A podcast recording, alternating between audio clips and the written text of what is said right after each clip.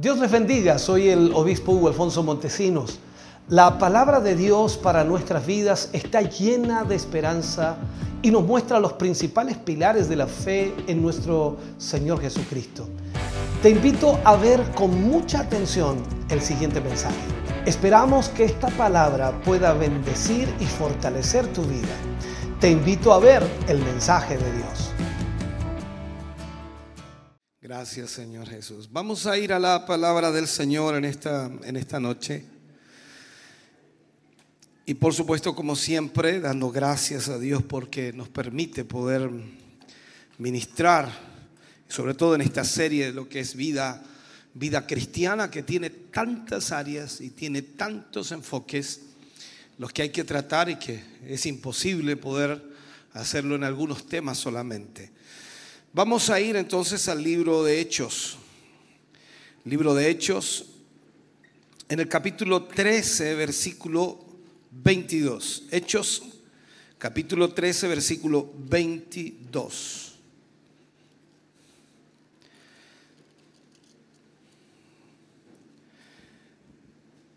Leemos la palabra del Señor, lo hacemos en el nombre de nuestro Señor Jesucristo. Quitado este, hablando Pablo aquí, les levantó por rey a David, de quien dio también testimonio diciendo, he hallado a David, hijo de Isaí, varón conforme a mi corazón, quien hará todo lo que yo quiero. Vuelvo a leerlo. Quitado este, hablando de Saúl allí, cuando fue quitado como rey, les levantó por rey a David, de quien dio también testimonio diciendo, he hallado a David, hijo de Isaí, varón conforme a mi corazón, quien hará todo lo que yo quiero.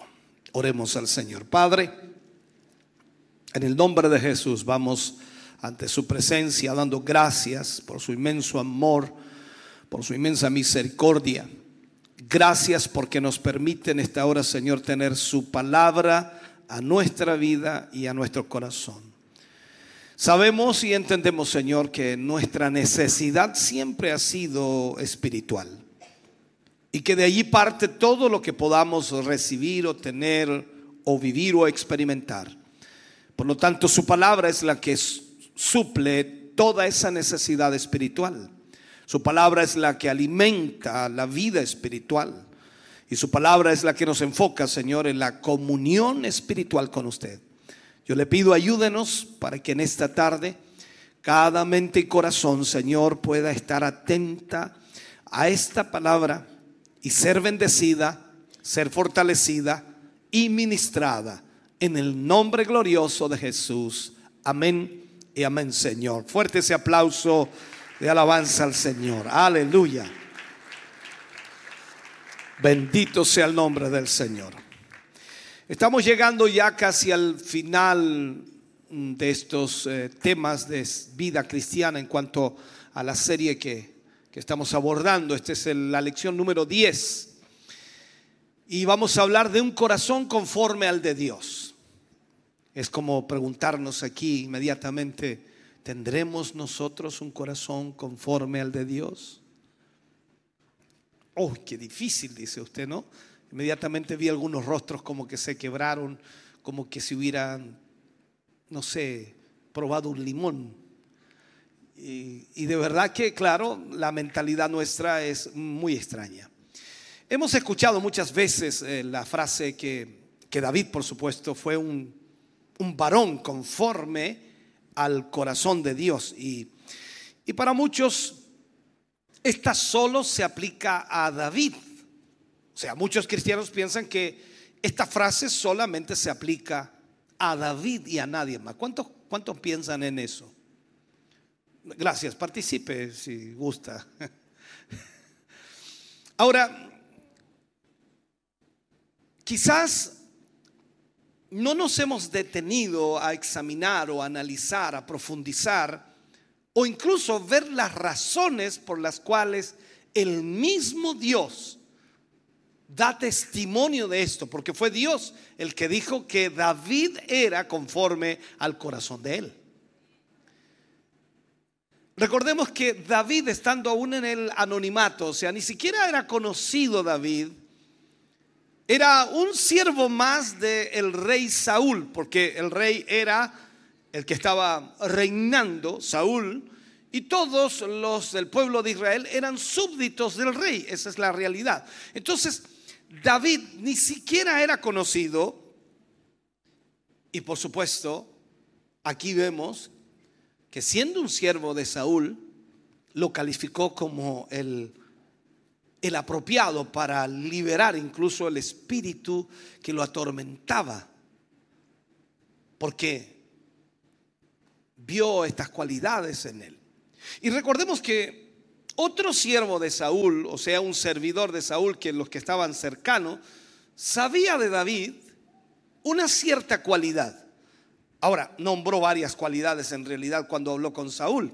Cuando vamos a primera de Samuel, por ejemplo, capítulo 16, versículo 18, dice, entonces uno de los criados respondió diciendo, he aquí yo he visto a un hijo de Isaí de Belén que sabe tocar y es valiente y vigoroso y hombre de guerra prudente en sus palabras y hermoso, y Jehová está con él.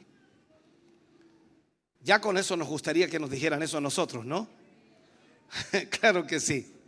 Ahora, el apóstol Pablo, lo que acabamos de leer en el libro de los Hechos, mucho tiempo después de esas palabras del criado de, de Saúl, cuando se dirigía a, los presentes en la sinagoga de Antioquía eh, en un día de reposo, eso es lo que dice la historia cristiana, fue, fue quien dijo que el Dios de este pueblo, o sea, el Dios de Israel, levantó por rey a David, de quien dio testimonio diciendo, he hallado a David, hijo de Isaí, varón conforme a mi corazón. Dios hablando allí, quien hará todo lo que yo quiero.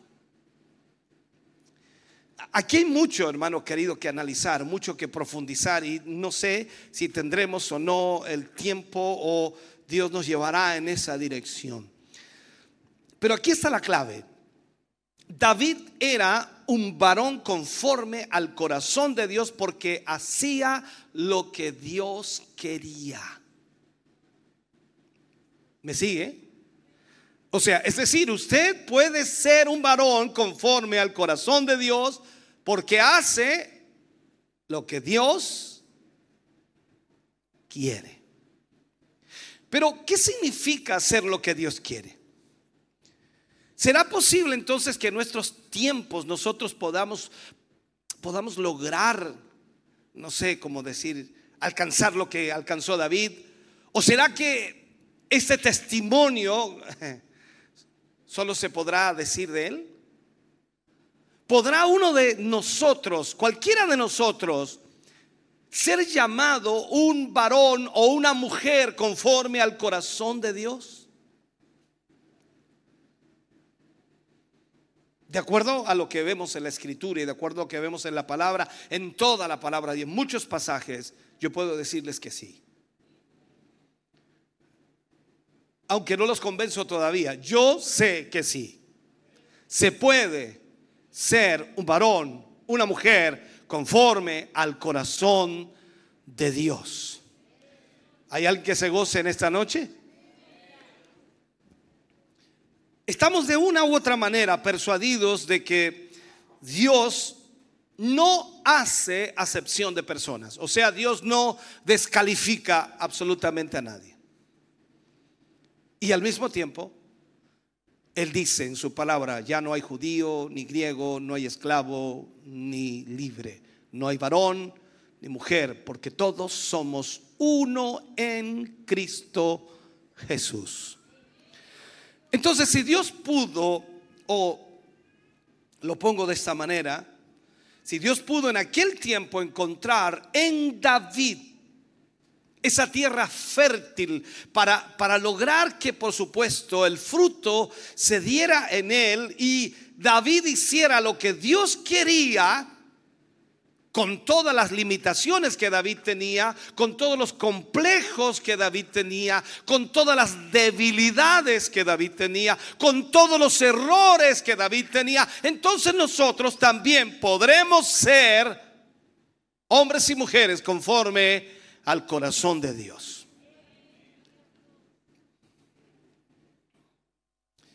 Aquí lo que tenemos que analizar son las cualidades de ese corazón conforme a Dios o de ese corazón que agrada a Dios. Quizás hay muchas cualidades, pero vamos a tratar hoy cuatro cualidades importantísimas. Cuando hablamos de un corazón conforme a Dios, ese corazón dedica tiempo para Él. O sea, se alimenta de su palabra y ora constantemente en su presencia. Le da tiempo a Dios. Ahora hágase esta pregunta. ¿Le está usted dando tiempo al Señor? ¿Cuánto tiempo le da al Señor? Ah, de hecho, tiene hoy día un Punto bueno, vino al culto. Pero el día tiene 24 horas y usted le está dando hasta este momento, wow, una hora 18 minutos. Dice, no, pastor, pero también el trayecto cuenta. Ok, sumemos 25, 30 minutos. Ah, pero también cuando yo ya inicié para vestirme y venir, también cuenta. Démosles otros 15 minutos. Eh, eh, pero yo dispuse a mediodía venir, también cuenta. ¿Sabe? Todo tiempo invertido todo tiempo que nosotros invertimos en estar con Dios será beneficioso para nuestras vidas. Ningún tiempo que usted disponga para Dios será un desperdicio. Y sabemos, Dios merece nuestro tiempo. ¿Cuántos dicen amén? Dios merece nuestro tiempo. O sea, más aún, Él es el dador del tiempo. Si Dios no le hubiera dado este día, usted no tendría este tiempo. David reconocía esto y constantemente él hablaba acerca de esto. Él decía en una oportunidad, en tu mano están mis tiempos. En tu mano están mis tiempos. Entonces, así como recibimos promesa de ver llenos nuestros graneros o la bendición económica, la bendición material de alguna u otra forma, veremos la abundancia de las primicias de Dios, de todos nuestros frutos. Así también tenemos promesa por ofrecer las primicias de nuestro tiempo al Señor. O sea, nosotros deberíamos cada día dedicarle un tiempo al Señor. Usted dice, pero es que todos los días no hay culto. Pero ¿qué hace usted en casa? Usted debería darle un tiempo al Señor todos los días.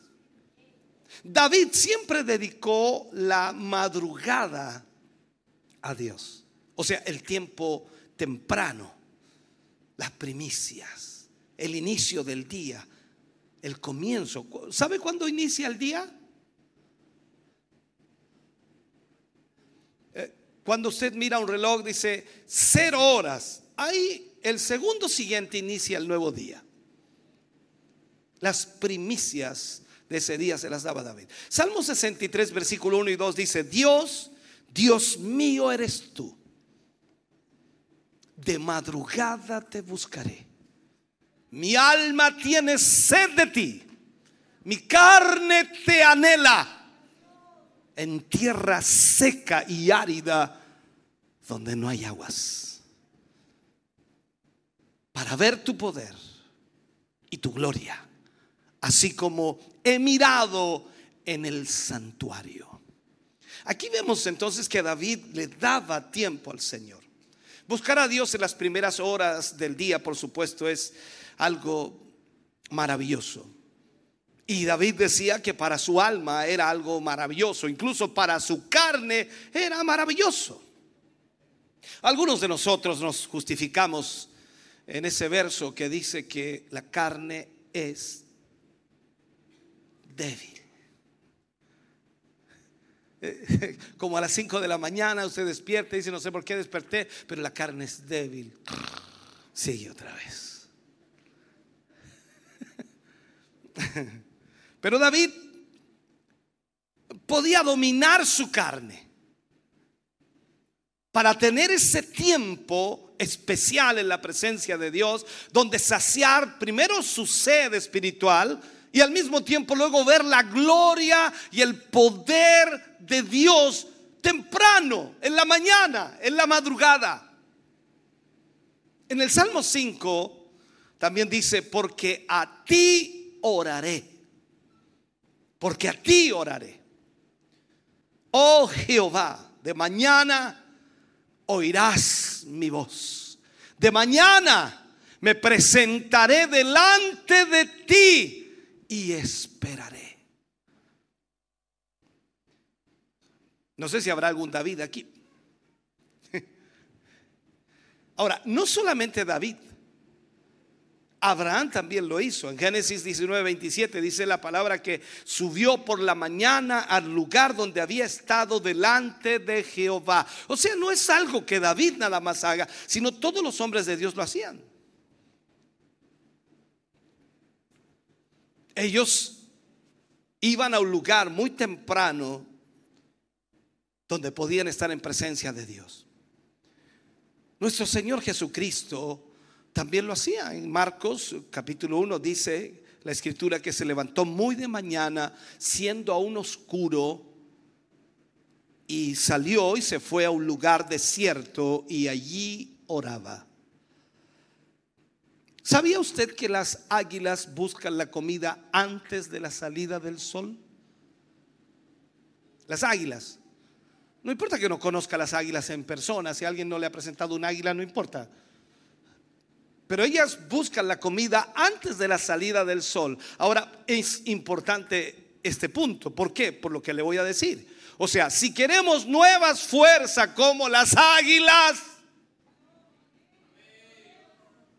así dice, nuevas fuerzas de los que esperan en Jehová. Dice, levantarán alas como las águilas, correrán y no se cansarán, caminarán y no se fatigarán. Entonces tenemos que dedicarle tiempo temprano a nuestro Dios.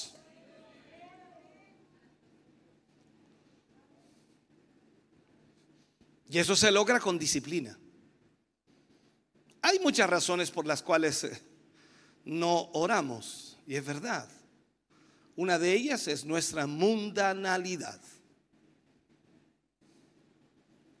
nuestra mundanalidad. Hmm. Eh, la oración es una disciplina espiritual. Los que son espirituales oran. Los que no son espirituales no oran. Es sencillo, es práctico. No necesitamos mucha interpretación en eso. Muchas veces las cosas del mundo ocupan ocupan parte de nuestro tiempo y descuidamos la oración. No sé usted, pero a veces usted puede quedarse hasta las 2, 3 de la mañana viendo una película. Pero no puede orar en la noche porque se duerme. Dedica tres horas o dos horas o una hora a hacer algo que no le beneficia espiritualmente de madrugada y sin embargo no puede orar ni 10 minutos. Nuestra mundanalidad. Lo otro es nuestras ocupaciones, el trabajo, no hay duda. Todos los que trabajan, recién leí un mensaje ahí que los pastores no trabajan. Y yo me puse a reír, Dios mío. Todavía hay gente que no entiende eso, ¿no? Nuestras ocupaciones, el trabajo, los afanes del día. Ese día a día que tenemos distraen nuestra atención eh, de manera que nosotros no dedicamos tiempo al Señor. Y todos esos afanes o ocupaciones eh, nos roban el tiempo con Dios. Hay cosas que de verdad son importantes, claro, hay que hacerlas, pero hay otras que no se va a acabar el mundo si no las hace. Eh, tenemos ese refrán, dice, no dejes para mañana lo que puedas hacer hoy. Aplícalo a la oración. No tan solo a las prioridades o ocupaciones. Ahora, el otro problema también es la distancia, distancia. Nosotros nos alejamos de Dios. Nos olvidamos que Él está cercano. Nosotros nos alejamos de Dios. ¿Sabía usted que Dios nunca se aleja de usted? Somos nosotros los que nos alejamos de Dios.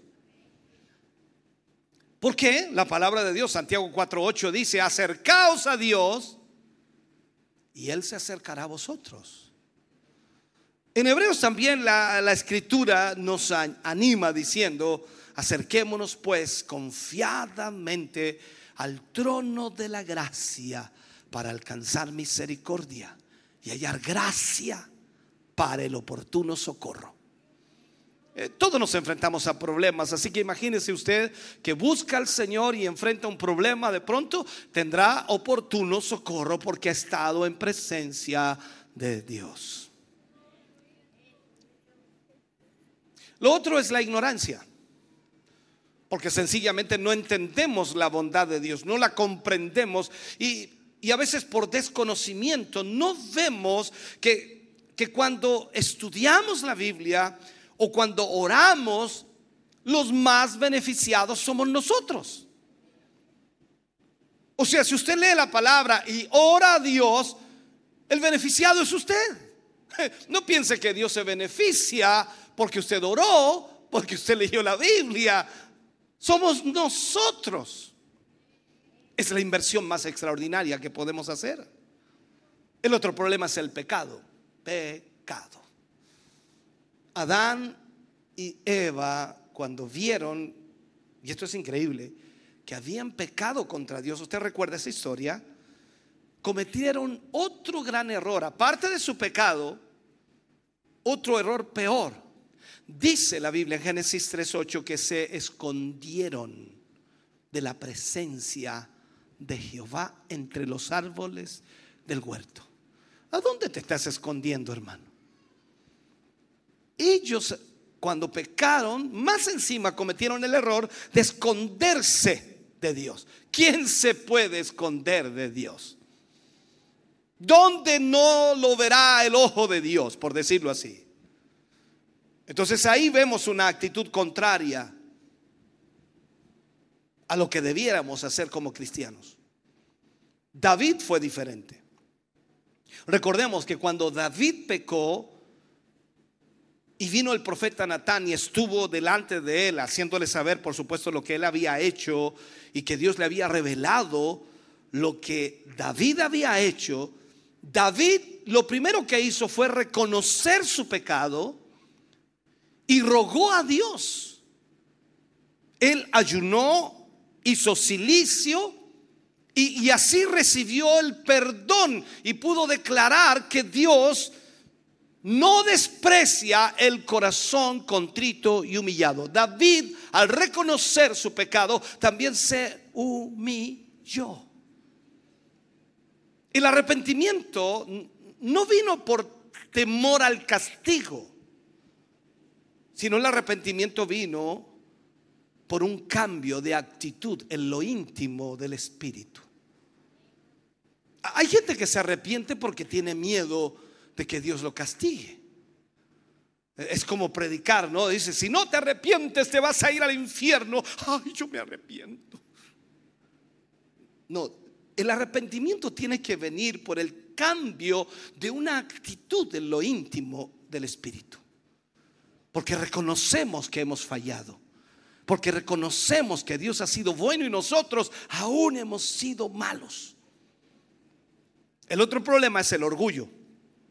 Increíble. Y parece mentira que Satanás todavía esté utilizando la misma estrategia que ha usado desde el principio de la creación, increíblemente.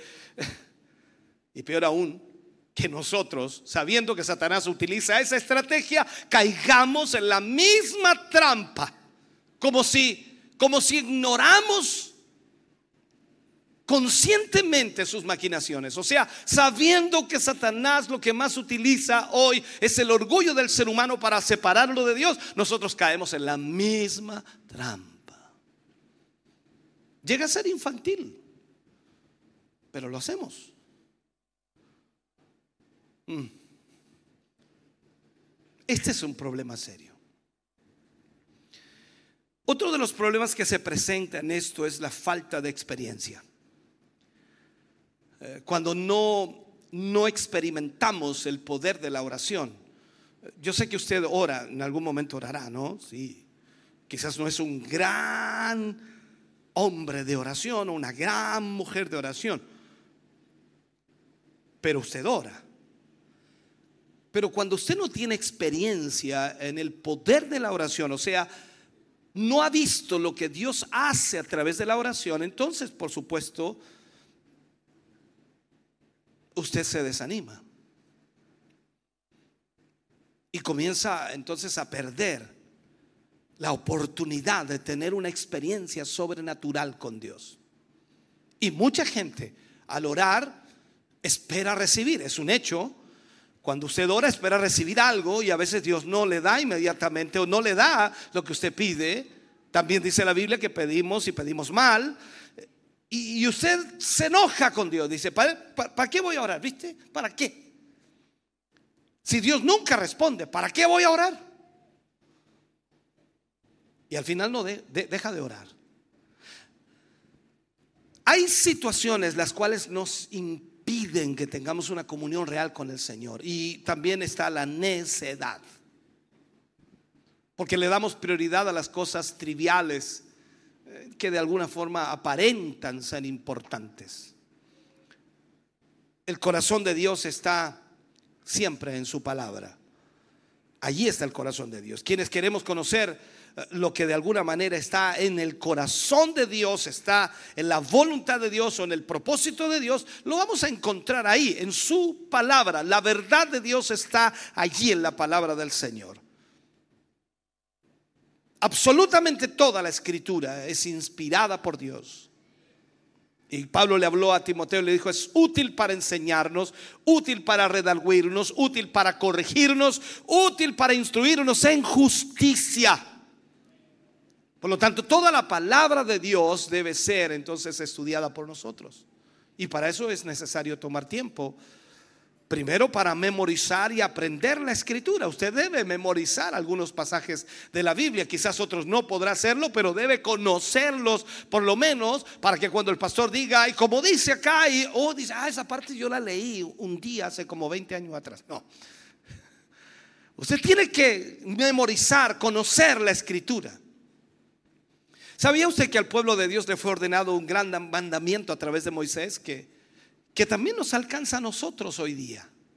Eh, cuando usted lee la escritura, Deuteronomio capítulo 6, versículo 6 al 9, Dios le habla a Moisés, dice, y estas palabras que yo te mando hoy estarán sobre tu corazón y las repetirás a tus hijos y hablarás de ellas estando en tu casa y, y, andando por el camino y al acostarte y cuando te levantes.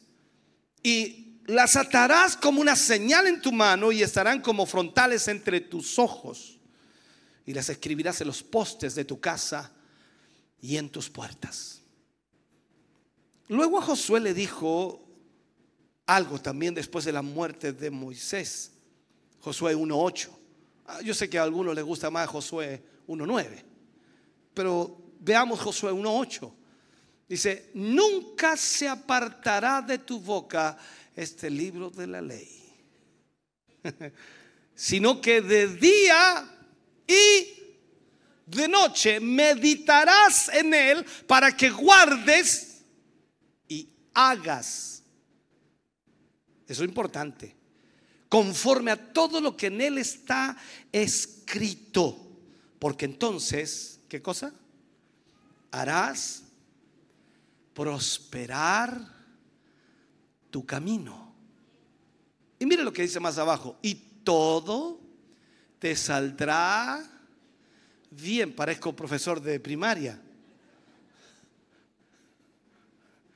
Y que como usted no dice nada, yo, yo tengo que... Y repita conmigo.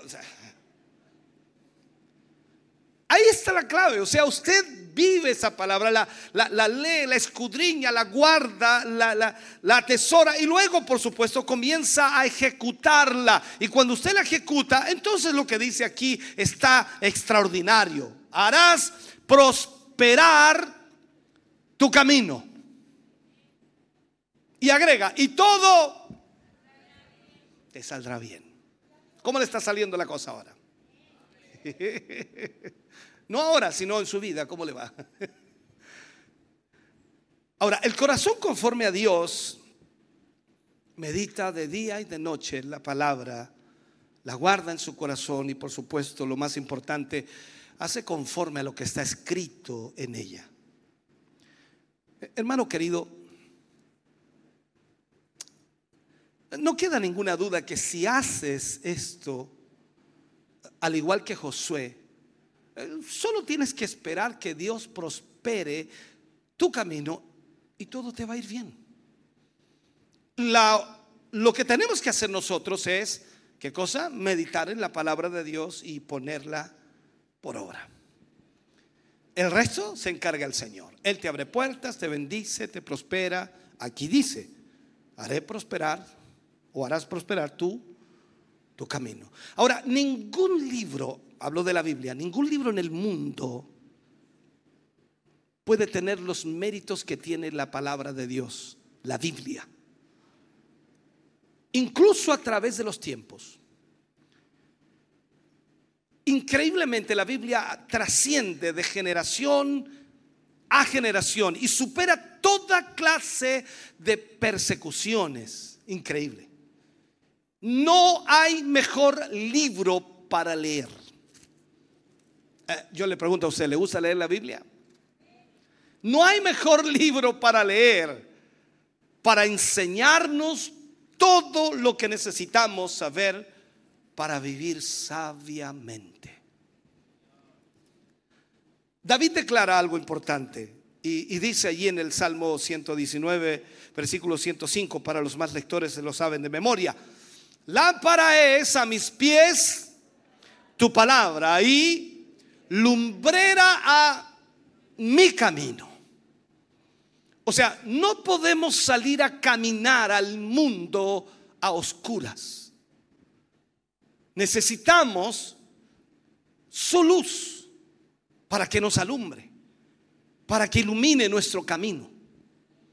Y eso la palabra de Dios lo hará en nuestra vida. Ahora, un corazón conforme a Dios tiene autoridad sobre lo que sale de su boca. Un corazón conforme a Dios tiene autoridad sobre lo que sale de su boca. O sea, existe una dinámica especial eh, entre el corazón y el hablar o la boca, lo que decimos. En Mateo 12:34 dice, porque de la abundancia del corazón habla la boca. O sea, usted no puede decir, no sé por qué dije eso, es, no, sé por qué dije eso. No, no, no. O sea, aunque usted no lo sepa, esa es su abundancia. E, esto es como este vaso, ¿no? Si le echamos eh, más líquido, más líquido y al final se rebosa, va a botar ese líquido y va a a, empapar esto que está abajo, va a mojar la mesa. Y esa es la abundancia de líquido que tiene este vaso. Entonces usted está abutagado con todo adentro de su corazón y en algún momento ¡pum! brota. Y eso es lo que sucede muchas veces. Por eso que cuando usted sabe que no anda muy bien, dice, hermano, no, no, no, no me mosqué, hermano, porque no soy yo cuando me enojo. Ahora, el corazón que tiene buen tesoro, eh, ese tesoro que está guardado en él, saca buenas cosas por su boca. Pero por el contrario, eh, Jesús decía, el hombre malo del mal tesoro saca malas cosas. ¿Cómo puede un corazón lograr guardar un buen tesoro? David nos da una clave importante.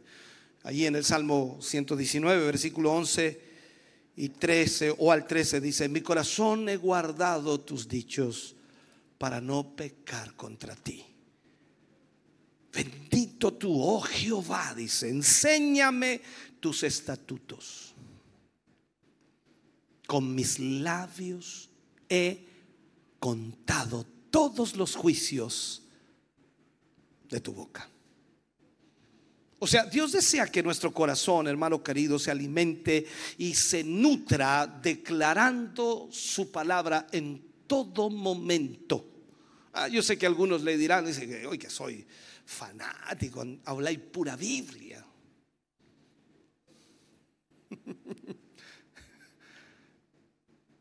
Pero ¿y qué otra cosa podemos echarle a nuestro corazón? Si ahí tenemos todo lo que necesitamos para enfrentar la vida. Proverbios 15, 14 dice, el corazón entendido busca la sabiduría, mas la boca de los necios se alimenta de necedades.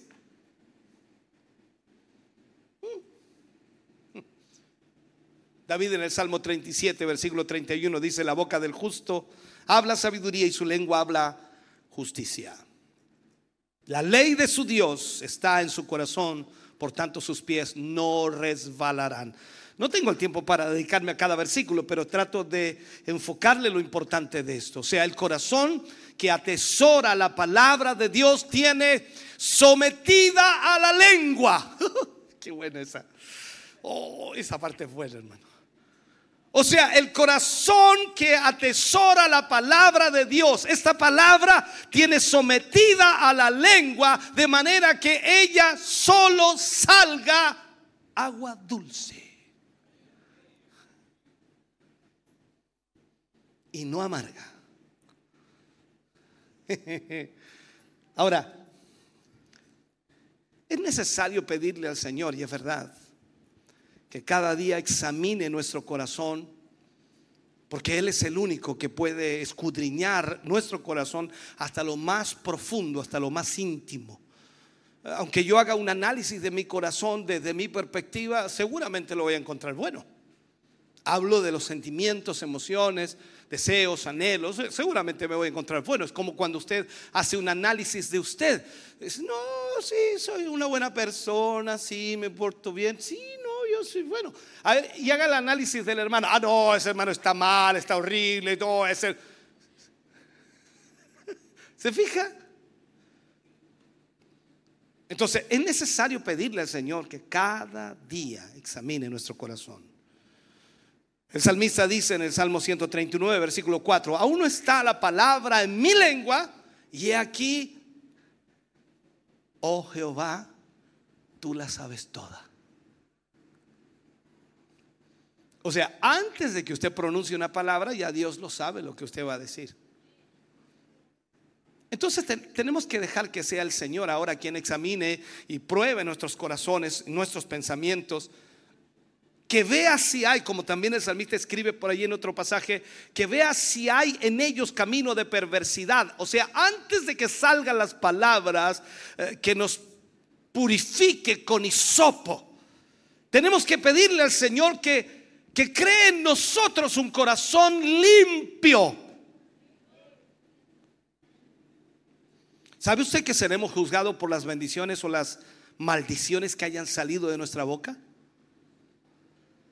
Todas nuestras palabras están siendo escritas, registradas en los libros de Dios. Mm. O sea, tenemos que cuidar lo que hablamos, sea por porque nuestro corazón tiene guardado el temor reverente a Dios, debemos nosotros guardar entonces lo que decimos. Tenemos que tener cuidado con lo que hablamos. Lo otro que podemos decir que un corazón conforme al, corazón de Dios es un corazón sensible, blando, sensible. ¿Conoce alguna persona sensible? Eh, eh, nosotros decimos que es sensible emocionalmente. Usted lo mira muy serio y llora. ¿Cierto? Emocionalmente sensible. Pero cuando hablamos del corazón, de esta sensibilidad la mostramos hacia Dios, o sea, en la necesidad de Dios. Somos sensibles al Señor.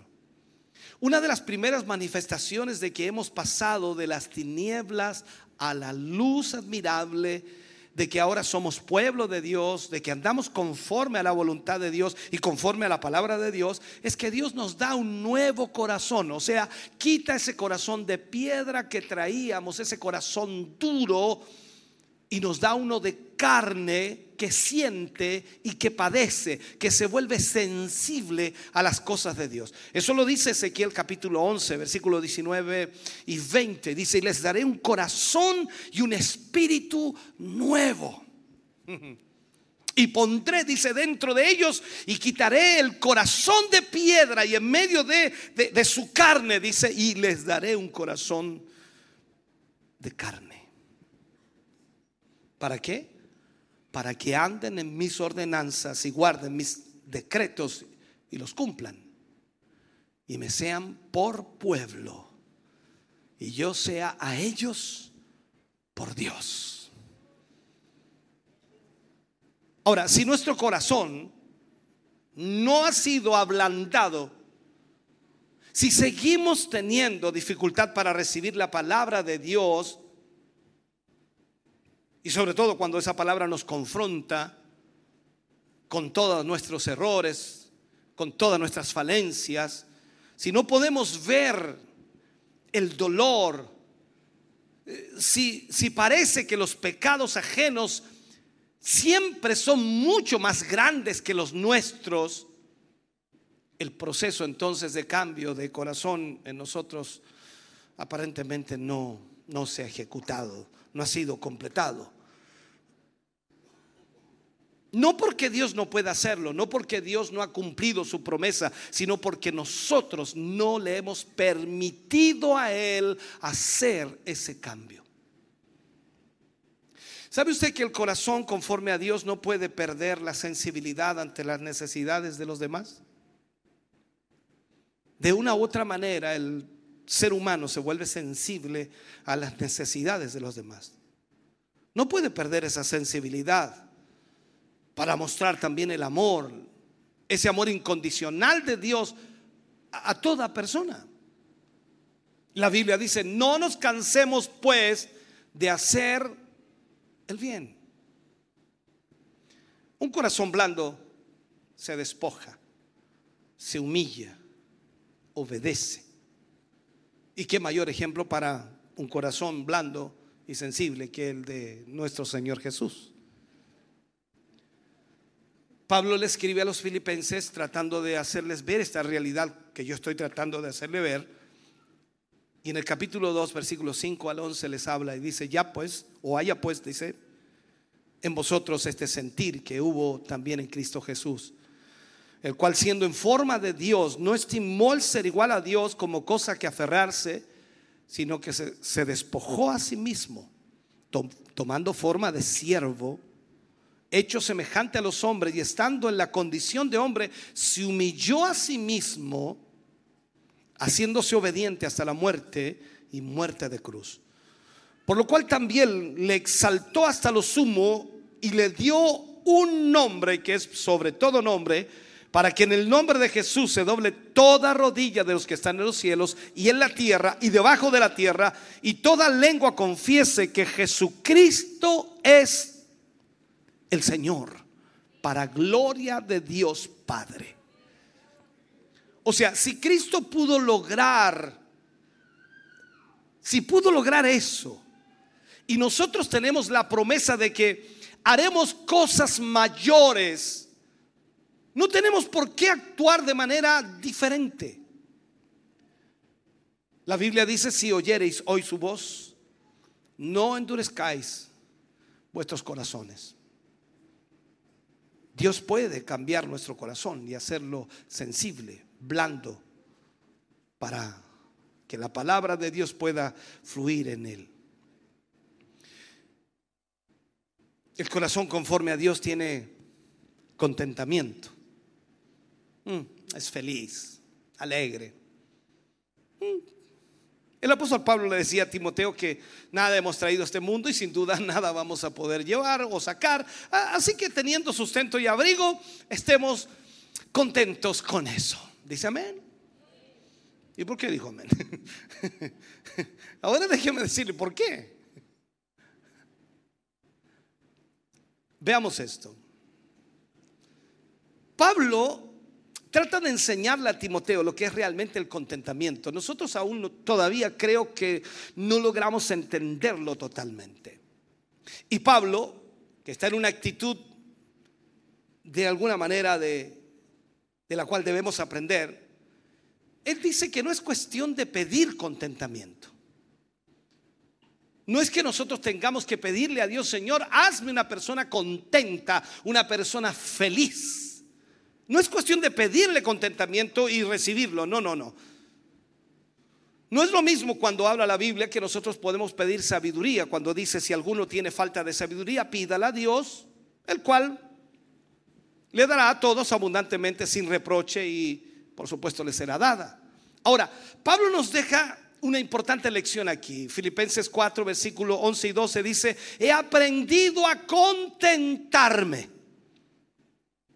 Pablo dice, he aprendido a contentarme, cualquiera sea mi situación.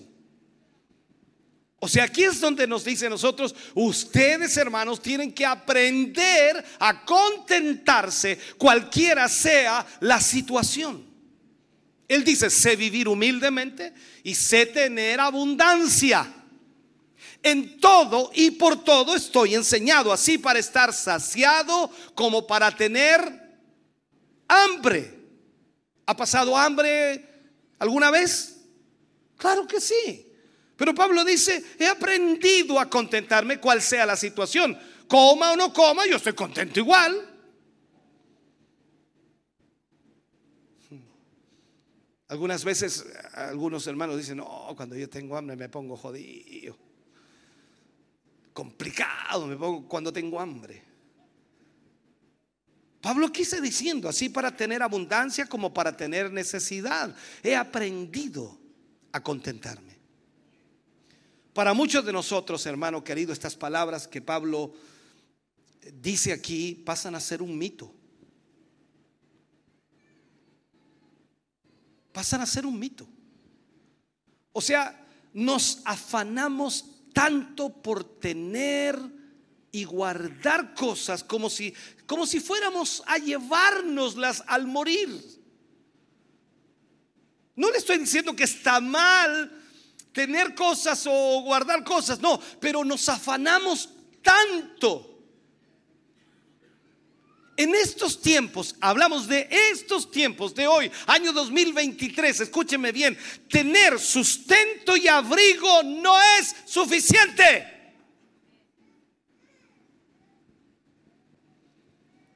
Usted ve hoy a los cristianos de hoy y no, no, no, esas palabras de Pablo a mí no, no. No, no, no, eso, yo, no encuentro acuerdo eso. Eh, es que era otro tiempo, era otro tiempo.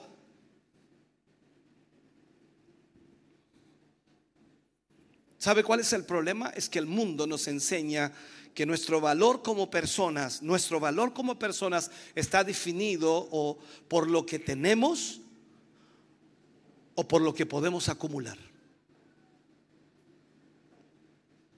Es como decir, dime cuánto tienes y yo te diré quién eres.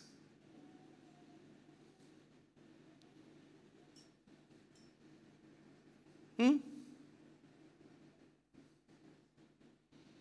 Este es un problema.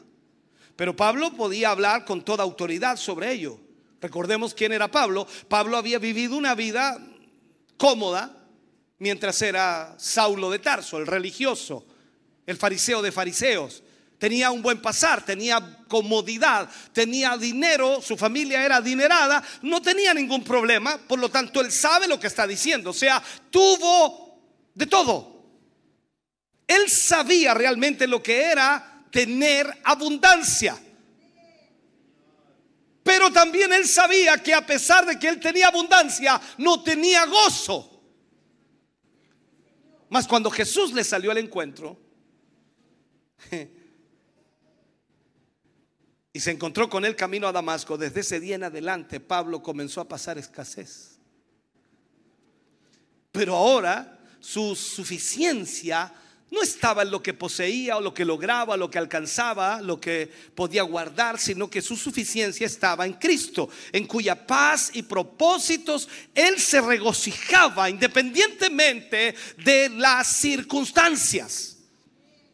Por eso Pablo luego dice, sé vivir en abundancia por lo que vivió antes y sé vivir en escasez, pero he aprendido a contentarme cualquiera sea la situación.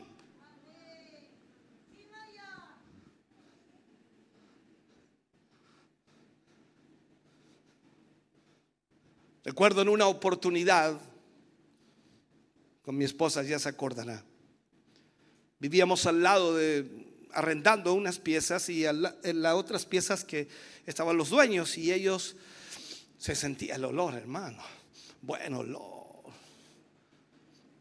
Y nosotros no, no teníamos un buen pasar en ese momento, complicadísimos.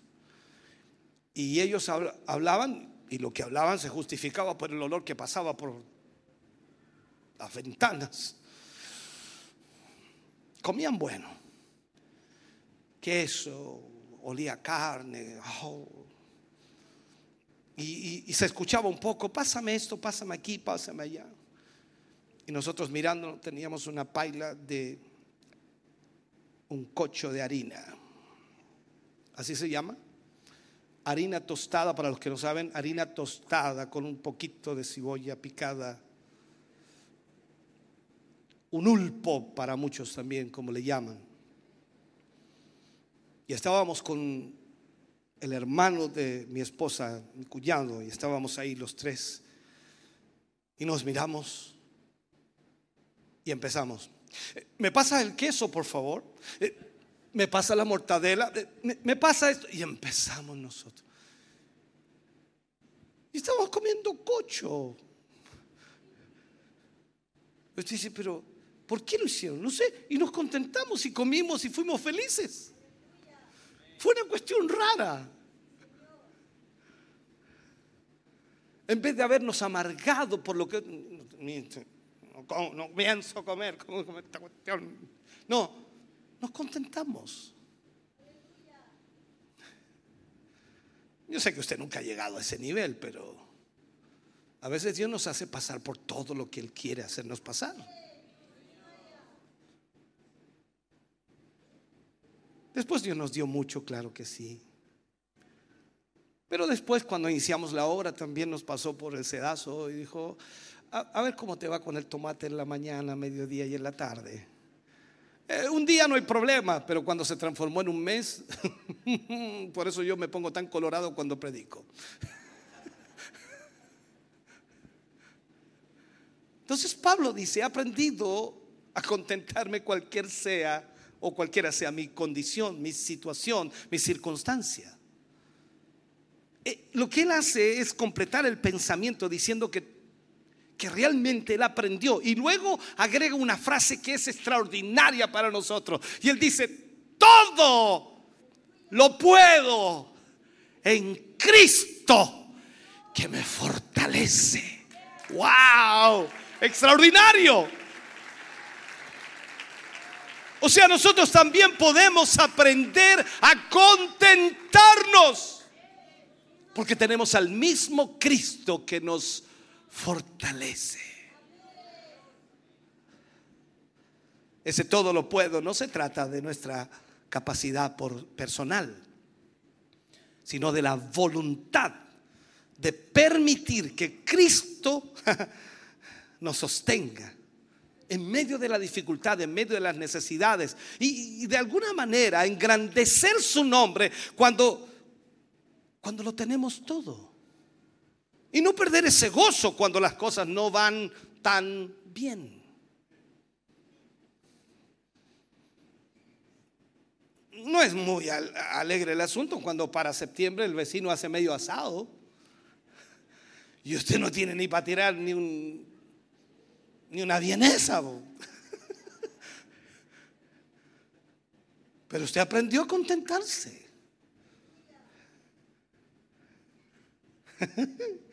Y aquí empieza y dice, uy, pero no sé cómo lo haría. Vieja, no sé, no sé. Ahora, esta fe que Dios nos ha dado, hermano querido, se hace, se hace un estimulante para de alguna forma confiar en la absoluta suficiencia de Cristo en todas las circunstancias de la vida. O sea, nuestra fe es un aliciente, nuestra fe es un estimulante. Ah, ¿cómo lo, no, no, sé cómo, cómo plantearlo. Es como una energizante. ¿Usted ha visto cuando le da un energizante? No, no, le da una Coca-Cola al cabro chico. Se vuelve loco, Dios mío un energizante, No le den bebida, no. Se vuelve loco. Si ya lo cuesta pararlo sin bebida, imagínese. Nuestra fe hace eso. Es un energizante. Por eso usted llega tan motivado. Por eso llega tan contento, tan gozoso. Y aunque no tenga nada, llega como el, magnate. O sea,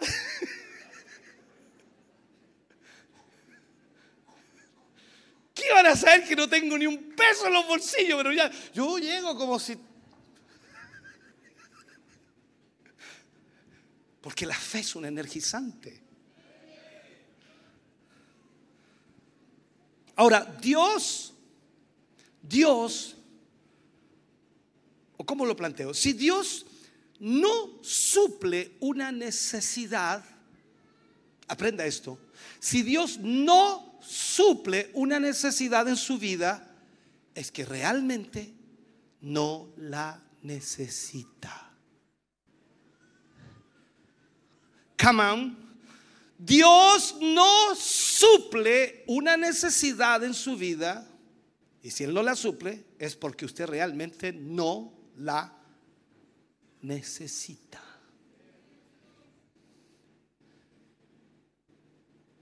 Usted es así. Ahora entendí.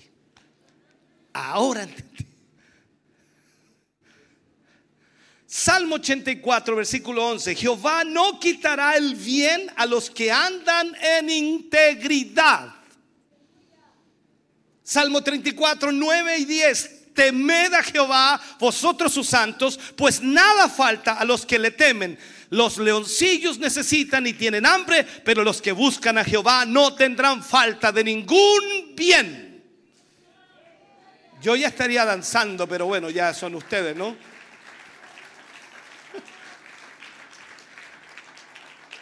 Claro, sería refome que danzara yo aquí y se llama pastor, termina el mensaje. Pues me pongo a hablar en lengua y no, si, si, ya termina el mensaje, pero a veces me dan ganas de... Eh, pero bueno, el contentamiento, si mira a su hermano que está a su lado, parece que está empezando a contentarse el hermano. El contentamiento tiene que ver con satisfacción. O sea, si no estoy satisfecho con lo que tengo, no estaré satisfecho con lo que quiero. Si no estoy satisfecho con lo que tengo, no estaré satisfecho con lo que quiero, porque siempre voy a querer más. Ese es nuestro problema. ¿Sabe? La falta de contentamiento con la situación presente que vivimos en este mundo puede llevarnos a, quejarnos, a murmurar, murmuraciones y, y contiendas, a quejarnos. Y esa queja significaría dudar de Dios. Yo debo entender que no importa cuál sea la situación, Dios está en control. Dios permite. Permite lo bueno y lo malo. Job lo dijo y lo dejó estampado y quedó escrito. Dice, recibiremos lo bueno de Jehová y no lo malo. Así que aunque le hayan dicho que el diablo lo anda buscando a usted para destruirlo, para matarlo, para robarle todo, para... ¡ah! El diablo no puede hacer nada si mi Cristo no le da permiso.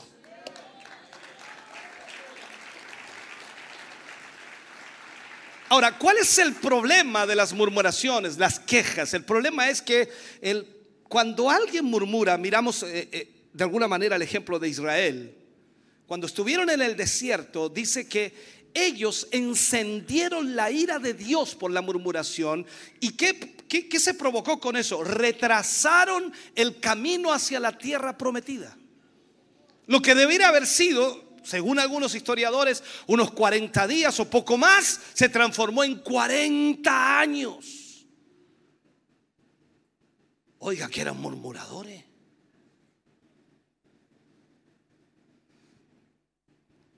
Cuando ellos tuvieron hambre y comenzaron a murmurar que en Egipto tenían todo, porque yo no sé qué les daba con Egipto, la tenían todo.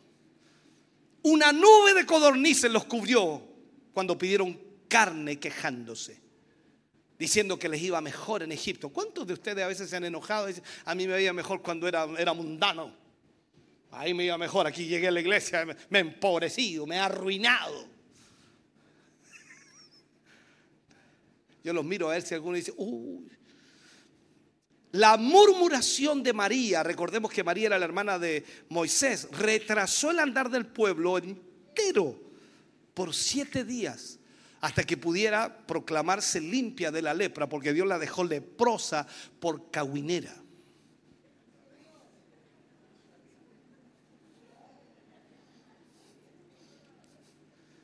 Eh, perdón, por murmuradora. Nuestras quejas solo nos afectan, o sea, quiero que entiendan, no solo nos afectan a nosotros, nuestras quejas también afectan a los que nos rodean, a nuestras familias. También retrasan el avance de la iglesia. Porque imagínese usted murmurando de todo. No me gusta esto, no me gusta aquí, no me gusta allá. ¿Y para qué venir? Y se fija que los murmuradores siempre vienen igual. A puro buscar la yaya. A buscar el punto negro, como si estuviera blanco todo esto. Y murmuran. Y retrasan el, el avance de la iglesia. Pero hay una diferencia entre el contentamiento y el conformismo, porque parecen parecidos, ¿no? Pero no es así. Eh, ¿Sabe? El no tener lo que anhelamos no debe impedir, de alguna manera, que dejemos de disfrutar lo que tenemos.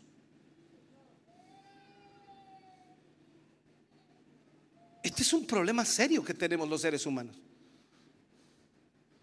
Mira esta porquería de cama tan dura. Y dormís toda la noche en ella. Oh, esta mesa me tiene cabreado. Y ahí está ahí sentado en la mesa.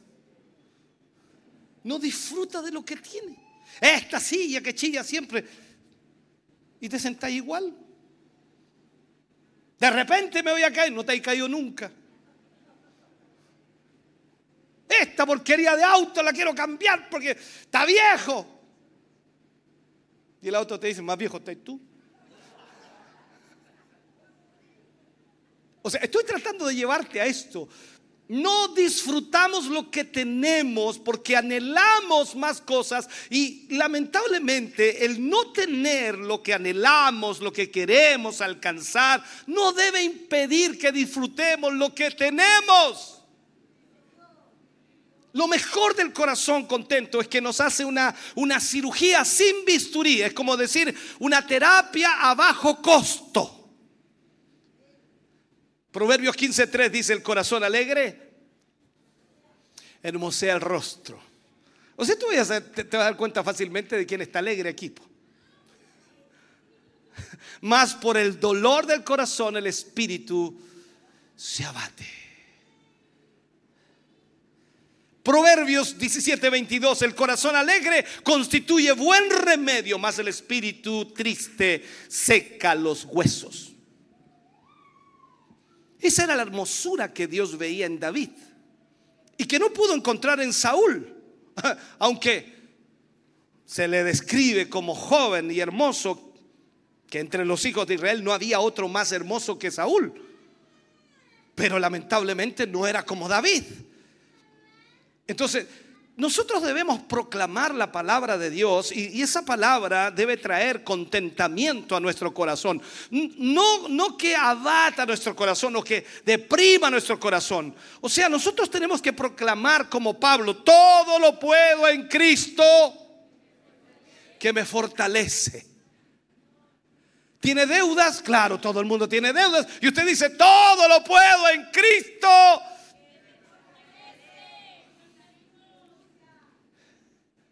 y está enfermo y usted dice, todo lo puedo en Cristo.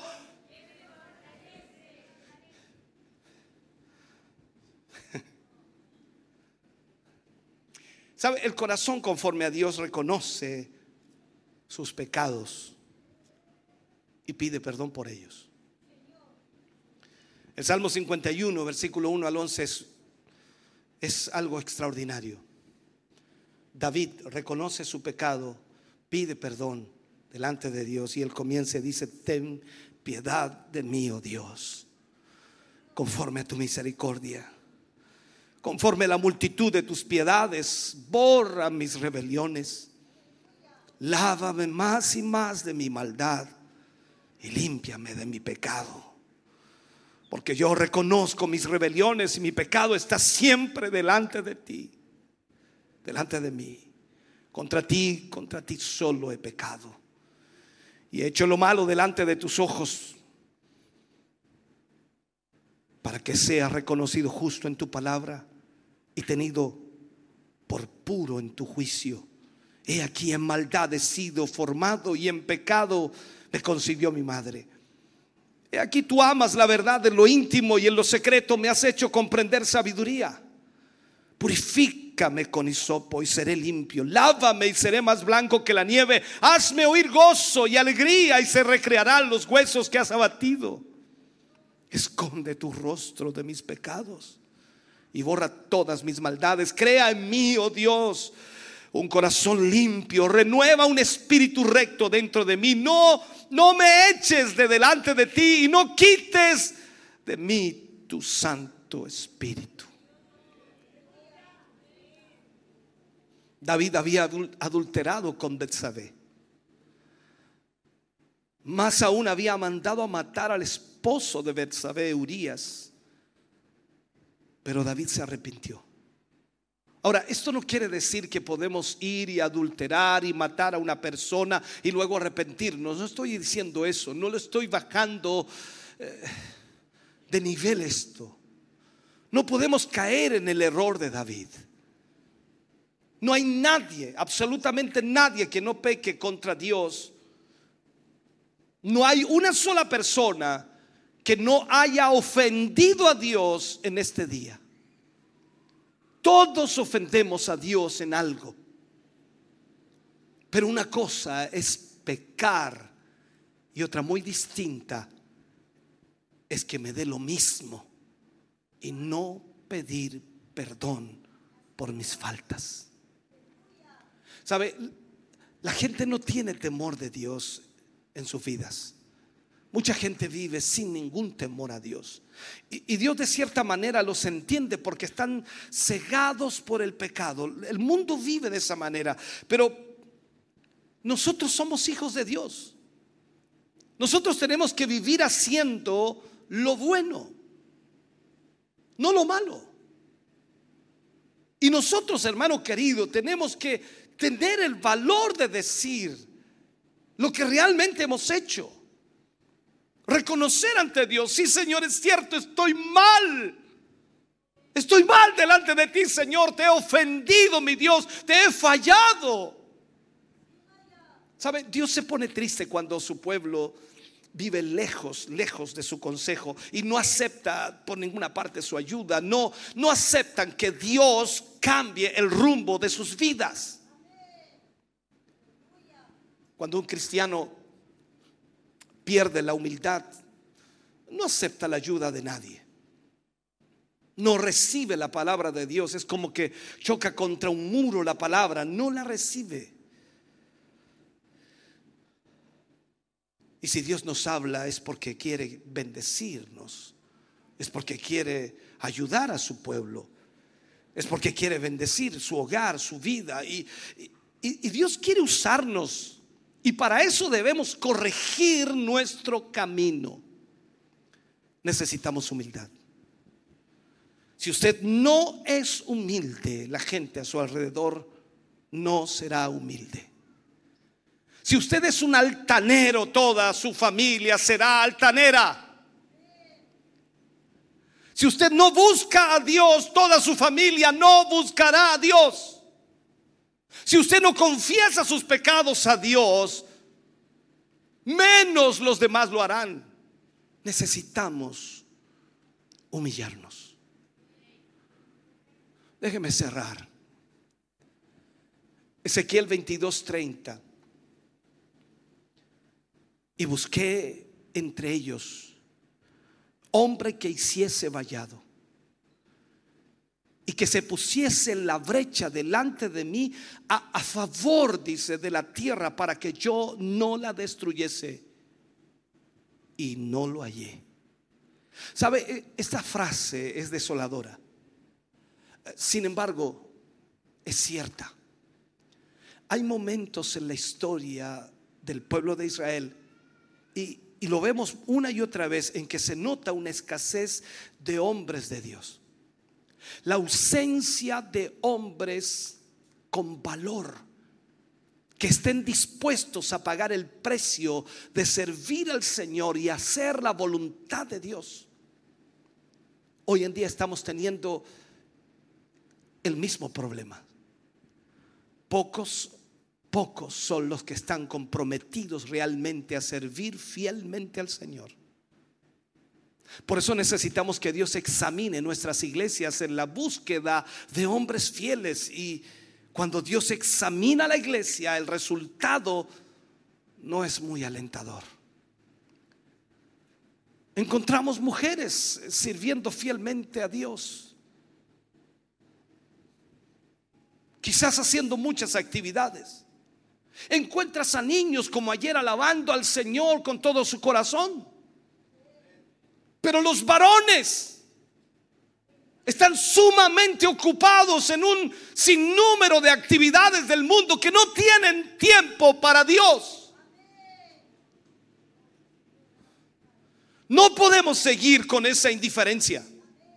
No podemos seguir perdiendo la oportunidad de ser aquello para lo cual fuimos creados. A Dios le ha placido siempre dentro de su soberanía usar instrumentos humanos para realizar su obra, para realizar sus propósitos divinos. Él siempre ha escogido personas para realizar sus planes. Dios usó a Noé para construir un arca en la cual las personas se salvarían del diluvio que vendría a destruir a toda la humanidad.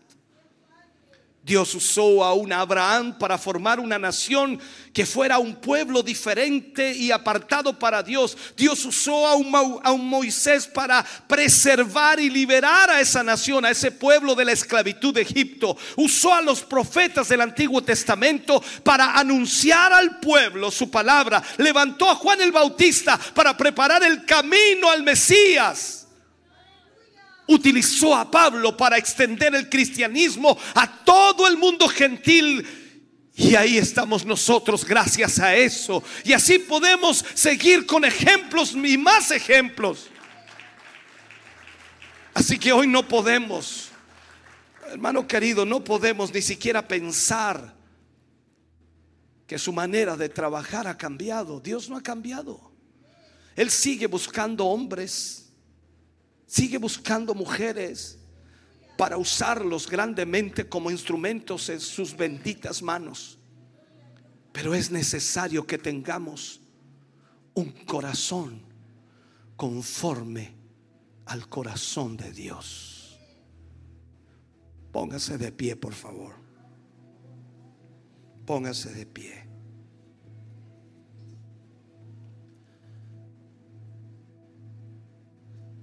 Hoy más que nunca necesitamos la ayuda de Dios en nuestra vida, en nuestro corazón. Hoy necesitamos que Dios trate con nuestra vida en una forma especial. Y sabes, hermano, tú puedes tener un, un corazón conforme al de Dios. Si solo decides obedecer al Señor. Si solo decides hacer su voluntad. Porque lo que más necesitamos hoy es eso. Nos enfrentamos a un mundo que cada día se separa más de Dios.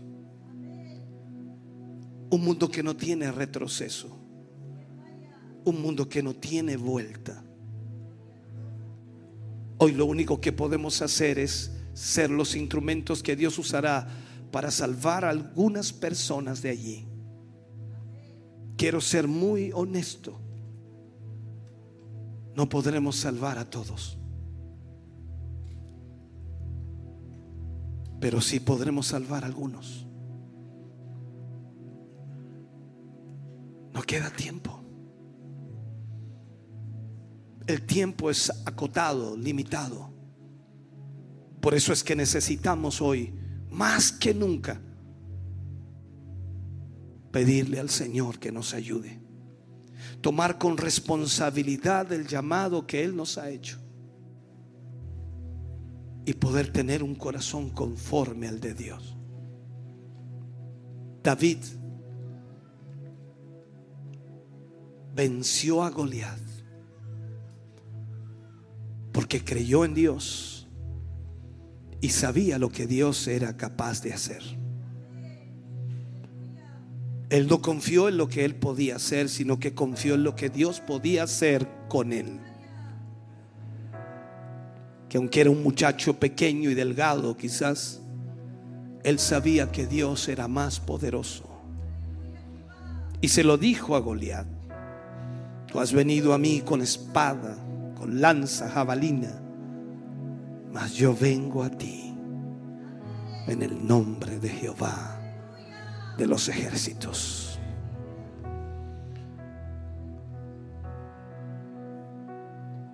Pablo no dijo lo mismo que David en las palabras, pero sí el mismo significado estaba presente.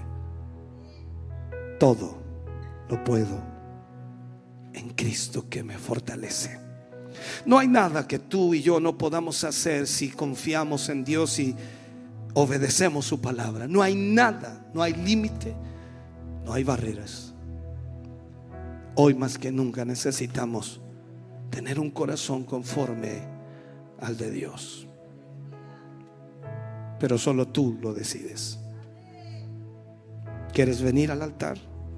Oremos al Señor mientras el grupo canta. Ven al altar por un momento.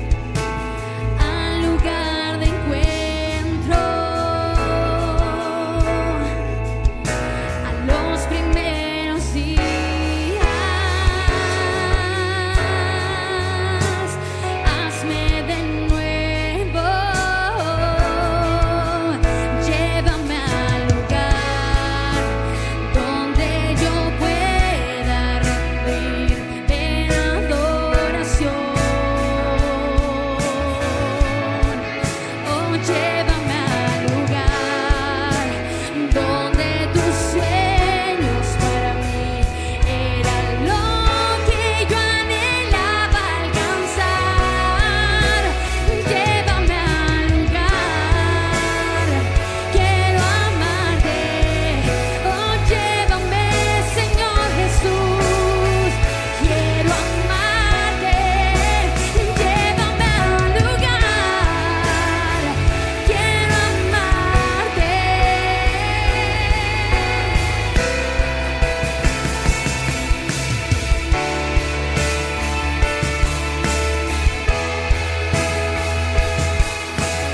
Amado, oramos en esta hora.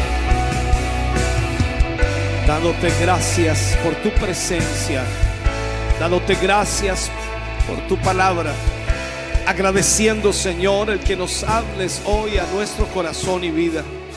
Y que nos hagas ver, Señor, que todo está en la obediencia hacia tu palabra. Que hoy más que nunca, Señor, la decisión es personal. Que cada uno de nosotros, Señor, debe decidir servirte, debe decidir obedecerte, debe decidir buscarte. Padre, ayúdanos. Ayuda a tus hijos, a tus hijas, Señor, quienes han venido hoy al altar buscando de tu presencia y buscando de tu ayuda, Señor, en áreas de su vida, las cuales, Señor, deben ser tratadas a través de tu Espíritu Santo. Yo te ruego en esta hora y en este momento, extiende tu mano, Señor, y obra sobre cada vida y corazón. En el nombre de Jesús, te pedimos, Señor, que tu gracia y tu palabra se haga vida en los corazones de tus hijos bendíceles, fortaléceles, levántales, ayúdales en el nombre glorioso de Jesús. Lo pedimos para tu gloria. Amén. Y amén, Señor Jesús. De ese aplauso de alabanza al Señor. Aleluya. Oh, gloria. Bendito Dios. Estamos contentos de que hayas visto y escuchado este mensaje. Creo con todo mi corazón que Dios le ha bendecido. Quiero invitarles a suscribirse a mis redes sociales, donde tenemos contenido que le ayudará a alimentar su vida espiritual.